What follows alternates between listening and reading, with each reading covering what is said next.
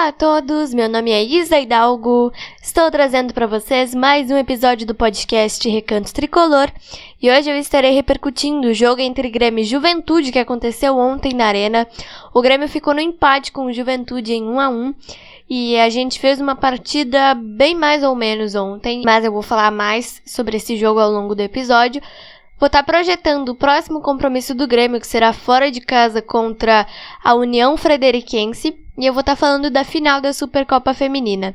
Infelizmente, nossas gurias não conseguiram conquistar o título é contra o Corinthians, mas eu vou estar tá falando mais sobre isso ao longo do episódio também.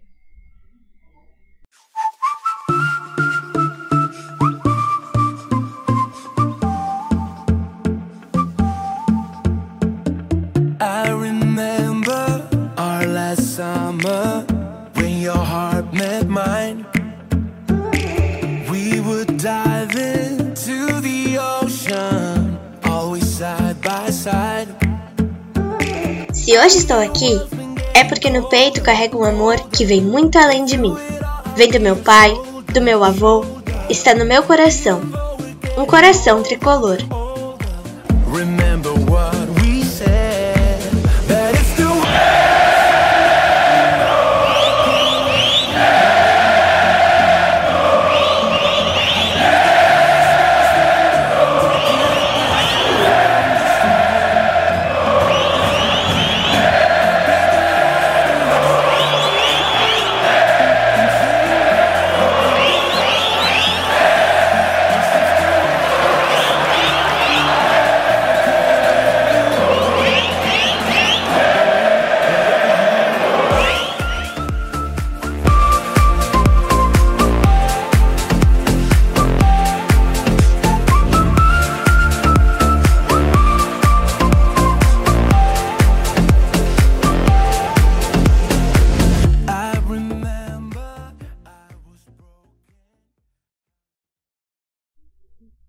Bom, gente, vamos lá então, começando esse episódio falando do jogo que, como eu falei para vocês, aconteceu ontem na Arena às 19 horas.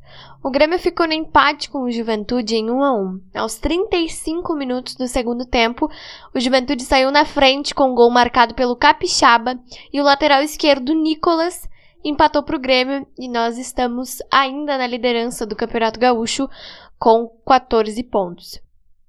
Mas ontem nós fizemos uma partida que não agradou ao torcedor e não me agradou também.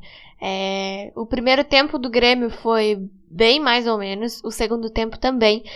E eu não vou conseguir escolher aqui é, um dos tempos do jogo, porque o nosso jogo ontem é, não foi muito bom. Foi melhor, um pouco melhor pelo menos, é, do que no jogo de quarta-feira contra o Aimoré. Mas não foi tão bom quanto nosso primeiro jogo, por exemplo, contra o São José, nosso primeiro jogo com os titulares, né?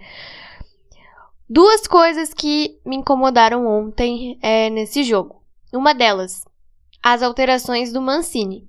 Gente, eu não entendi, sinceramente, por que o Mancini tirou o Lucas Silva para colocar o Vijaçante e não o Thiago Santos. O Thiago Santos já estava com um cartão amarelo e o Mancini resolveu deixar ele em campo e tirar o Lucas Silva para colocar o Vijaçante. A entrada do Vijaçante não foi problema. O problema foi a saída do Lucas Silva. Eu acho que o meio-campo do Grêmio poderia ter rendido muito mais no fim do jogo com Lucas Silva e Vijaçante do que com Thiago Santos e Vijaçante. Ontem o Thiago Santos teve uma oportunidade de gol mas o goleiro do Juventude defendeu. É, eu queria até dar os parabéns aqui pro goleiro do Juventude, porque ele fez uma partida muito boa ontem. O Breno também estava bastante atento, então os goleiros é, têm um desconto aqui nesse, nesse jogo, porque é, tanto o Breno como o goleiro do Juventude tomaram gols no fim da partida. E eles estavam os dois muito atentos, mas eu acho que o goleiro do Juventude é, foi melhor que o, que o Breno, porque ele trabalhou mais também, né? A outra coisa que me incomodou muito foi o Diogo Barbosa em campo. Gente, graças a Deus que o Nicolas entrou ontem, entrou bem e fez gol. porque eu acho que assim o Mancini vai acordar para a vida e vai colocar o Nicolas de titular, porque meu Deus, o Diogo Barbosa não dá mais. Gente, toda a bola que o Diogo Barbosa pegou ontem no jogo, ele errou. Eu não sei como o Diogo Barbosa ainda está no Grêmio. Eu juro para vocês, eu não sei como. O Denis Abrão, no fim do ano passado, afastou sete ou oito atletas. Por que, que não afastou o Diogo Barbosa junto? O Diogo Barbosa já não rendia desde o ano passado. Eu não entendi o porquê dele ainda estar no Grêmio. Eu queria muito saber. Eu queria uma explicação concreta do Denis Abraão, do presidente Romildo, sei lá, de quem fosse, por que o Diogo Barbosa ainda está no Grêmio. Porque ele não contribui em absolutamente nada. E eu espero que pro próximo jogo o Mancini olhe pro Nicolas e fale: agora tu vai ser titular, porque tu entrou bem no jogo e tu foi consagrado com um gol contra o Juventude. Então tu será o titular, porque o Diogo Barbosa não adianta. Ele erra tudo. Toda bola que ele, que ele pega, ou ele, ele atrasa para alguém do Grêmio, ou ele dá de graça pro adversário. Não dá. Não dá. Se o Grêmio quer ter um lateral esquerdo eficiente, bota o Nicolas de titular. Pelo amor de Deus, não é difícil. Ontem o Nicolas entrou super bem. Por que, que não bota ele para jogar? O Diogo Barbosa não funciona. E será que sou só eu? Ou são só vocês, torcedores que estão me ouvindo aqui, enxergam isso? Eu não sei o que, que o Mancini tem na cabeça, gente, sinceramente. Essas foram as duas coisas que me incomodaram no jogo de ontem: o Diogo Barbosa e as alterações do Mancini. No meio-campo, né? Porque o resto tá bom. Ok. Pelo menos nós não perdemos o jogo ontem. Isso já é uma coisa muito boa. Porque depois que nós tomamos o gol, eu fiquei bastante preocupada. Porque, sinceramente, eu não sabia o que aconteceu. Eu não sabia se o Grêmio ia reagir. Eu estava querendo que reagisse, mas eu não sabia se o Grêmio ia reagir. Porque eu já estava tão irritada com o Mancini que eu não, eu não sabia. Eu não tinha uma opinião sobre o que ia acontecer depois. Ah, e o Nicolas conseguiu fazer aquele gol, graças a Deus. A gente está invicto ainda no Campeonato Gaúcho. Pelo menos ontem a gente conquistou um empate nós perdemos dois pontos, mas ganhamos um, né? Melhor do que nada. E agora, quarta-feira, a gente tem um compromisso contra a União Frederiquense, que é mais um time que está é, voltando para a elite do futebol gaúcho, né? A União Frederiquense estava na divisão de acesso do Campeonato Gaúcho ano passado. Eu não sei ao certo em qual posição a União está na tabela, mas a gente vai jogar fora de casa lá na Arena União, em Frederico Westphalen. E eu espero muito, gente, do fundo do coração, que para esse jogo o, o Mancini ponha o Nicolas de titular e coloque Lucas Silva e Vijaçante. Para pelo menos testar, gente, porque o Grêmio tem volantes bons, mas Thiago Santos e Lucas Silva não dá. Eles têm características iguais, não dá para jogar junto. Então tenta com Lucas Silva e Vijaçante para quarta-feira. Acho que a minha escalação para quarta-feira seria Breno ou Gabriel Grando, Orejuela, Jeromel, Bruno Alves e Nicolas, porque o Diogo Barbosa é, já não tem mais a minha paciência. Eu já não tinha muita paciência com ele. Agora a minha paciência esgotou com o Diogo Barbosa. O meio-campo seria Lucas Silva e Vijaçante, com Benítez, porque eu não sei se o Campas já vai estar recuperado. É, o Campas é, não jogou ontem por causa da pancada no joelho, mas não sei se ele já vai estar recuperado. Então, Benítez, Janderson, Ferreira e Diego Souza.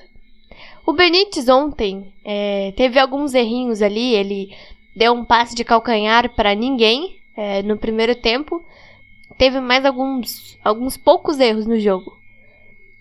Mas eu acho que para falar assim de um jogador que foi bem, eu destacaria o Breno.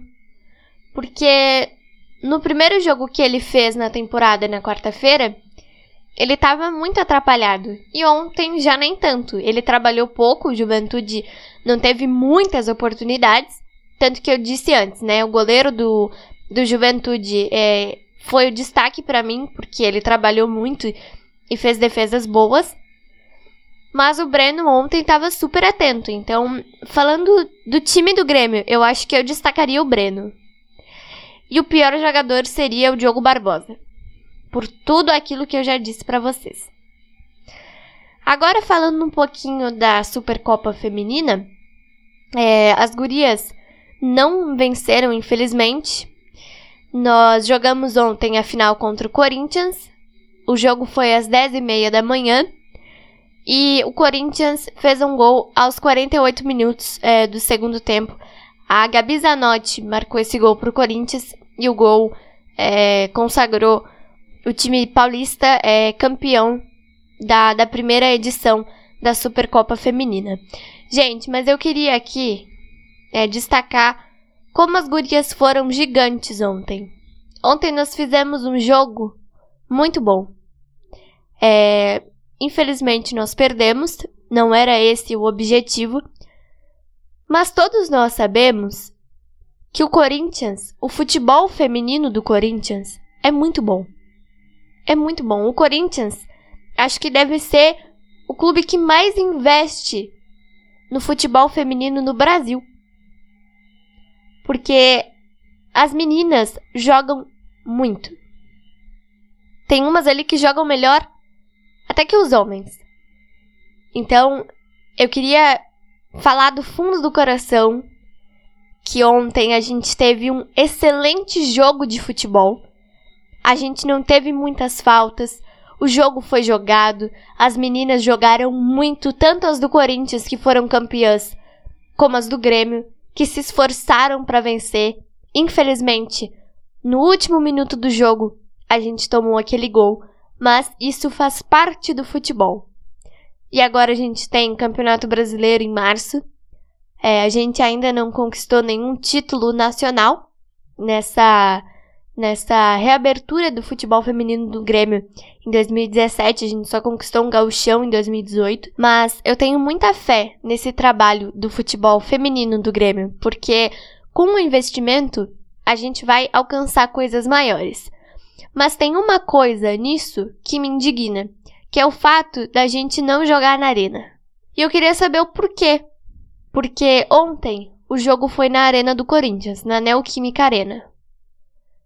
O Palmeiras também joga na sua casa, o Allianz Parque. As meninas do Palmeiras jogam lá, de vez em quando, né? E por que que o Grêmio tem que ficar alugando o estádio para jogar? Na primeira rodada da Supercopa, que foi o único jogo que a gente fez aqui no Rio Grande do Sul, a gente jogou no estádio do Vale. Por que não jogamos na arena? Eu queria entender.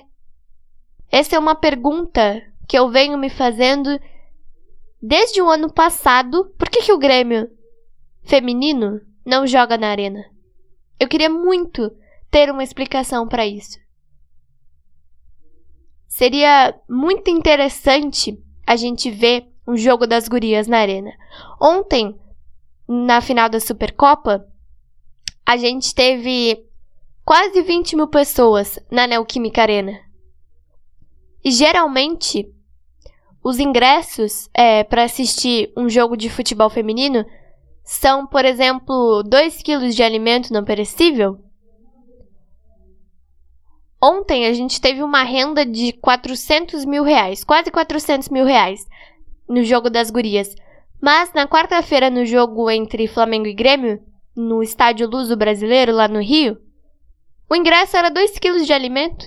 Então o futebol feminino dá exemplo pra gente. E eu queria muito, muito, muito ver um jogo das gurias na arena. Então foi isso, espero muito que vocês tenham gostado desse episódio. Quarta-feira a gente tem mais um compromisso pelo Campeonato Gaúcho. E eu espero que o Grêmio consiga os três pontos. Ontem eu acho que a gente teve mais dificuldade no segundo tempo contra o Juventude. O Juventude conseguiu fazer um gol no Grêmio. e a minha preocupação aumentou. Eu já estava preocupada antes do Juventude fazer o gol. E quando fez o gol, a minha preocupação aumentou. E para quarta-feira, eu espero que o Mancini não erre mais. Eu espero que ele coloque o Nicolas e eu quero ver o meio campo com Lucas Silva e Vijaçante, porque o Thiago Santos ontem era para ter saído e o Mancini não tirou ele. Então, eu espero mais uma vez que o Mancini acerte o que tem que acertar e que a gente consiga os três pontos, porque nos últimos três jogos contra a Guarani de Bagé, Aimoré e Juventude, a gente ganhou contra o Guarani e contra o Aimoré, empatou com o Juventude, mas a gente teve dificuldades. E o Mancini diz que vê evolução no time, mas eu não vejo nenhuma. Parece que o Grêmio é o mesmo de 2021, que caiu para a Série B. E eu não quero que seja assim. Então, eu espero que ou o Mancini acerte ou ele seja mandado embora. Porque, sinceramente, não dá. Até hoje não entendi por que, que o Grêmio efetivou o Mancini depois do rebaixamento, mas são coisas do Grêmio, né? Um beijo e um abraço para vocês e até o próximo episódio.